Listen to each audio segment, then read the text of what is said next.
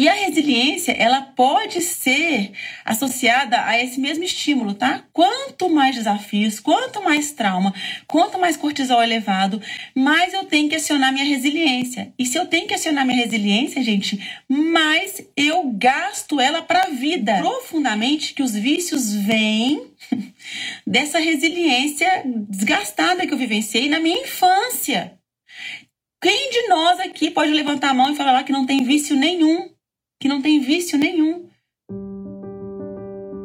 Olá, eu sou Lívia Praeiro, idealizadora do 8 Horas, mãe do Miguel e da Maria Luísa. E esse é o nosso podcast semanal. Quem me acompanha às vezes fica até cansativo porque eu falo sempre do Gabor Maté, mas o Gabor Maté, que é um psiquiatra, ele não é americano não, mas ele se radicou nos Estados Unidos, mas ele fala o tanto que a gente tem uma, uma resiliência. A criança é extremamente, ele fala assim, ó, a criança é extremamente resiliente. E a criança é extremamente resiliente, então ela vai vencer inúmeros desafios e ela vai saber lidar. Não é que ela vai saber lidar com isso, tá, gente? Ela vai, ela tem energia vital para vivenciar todos esses desafios. Porém, porém, é como se a gente gastasse essa resiliência. Como se a resiliência, vamos pensar em resiliência, vamos, vamos relacionar ela com a insulina, tá? Então, como que vem o diabetes, né? Eu tenho ali um, um, uma quantidade de açúcar que meu corpo vai entrando em contato. E eu vou ali tendo tantos picos de glicose que eu começo a gastar essa insulina demais, até que chega um momento que meu organismo não produz mais insulina suficiente para vivenciar tantos picos. E é a hora, o momento, né, que eu acesso o diabetes, que eu preciso ali de um insulina artificial para o meu organismo se equilibrar.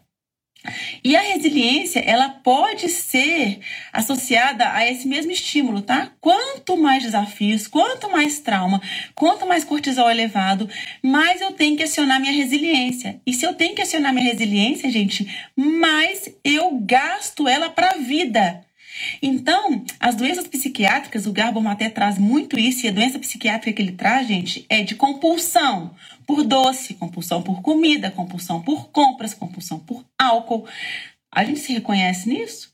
Porque fora a depressão, fora a ansiedade, né? Então, que já é tão comum pra gente, fora as outras todas as doenças psiquiátricas, mas o Garbo Maté traz para a gente esse olhar para essas compulsões, porque ele era compulsivo em comprar discos. Ele, na verdade, se estudou em relação à sua compulsão.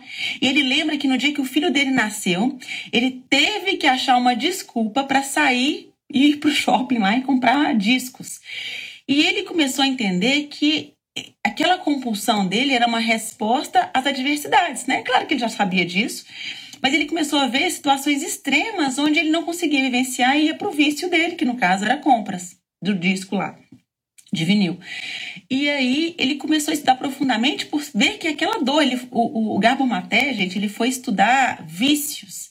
E ele conseguiu acessar profundamente que os vícios vêm dessa resiliência desgastada que eu vivenciei na minha infância. Nós aqui pode levantar a mão e falar lá que não tem vício nenhum? Que não tem vício nenhum. Quem aqui pode falar assim, eu não tenho compulsão por nada? Assim, não, ah, fora compulsão por esportes, tá? Tô falando por mim que eu já tive compulsão por academia. Compulsão por esportes, que são compulsões que a sociedade aplaude, né? Então, compulsão por estudos, compulsão por. Gente, tudo que é compulsão, tudo que eu deixo de vivenciar prazeres lá fora em função de uma necessidade interna, isso significa que eu preciso me autorregular com coisas muito extra, né? Eu não consigo me autorregular socialmente, não me autorregulo. Eu me autorregulo sempre com uma, numa falsa né, atitude que vai me controlar externamente, que entra e me controla, né? Como a bebida, a comida, enfim. E eu me despeço de vocês, lembrando que o caminho é um olhar intenso para nós. Acessamos nossos filhos quando nos conhecemos. Que esse áudio te fortaleça e inspire seu maternar.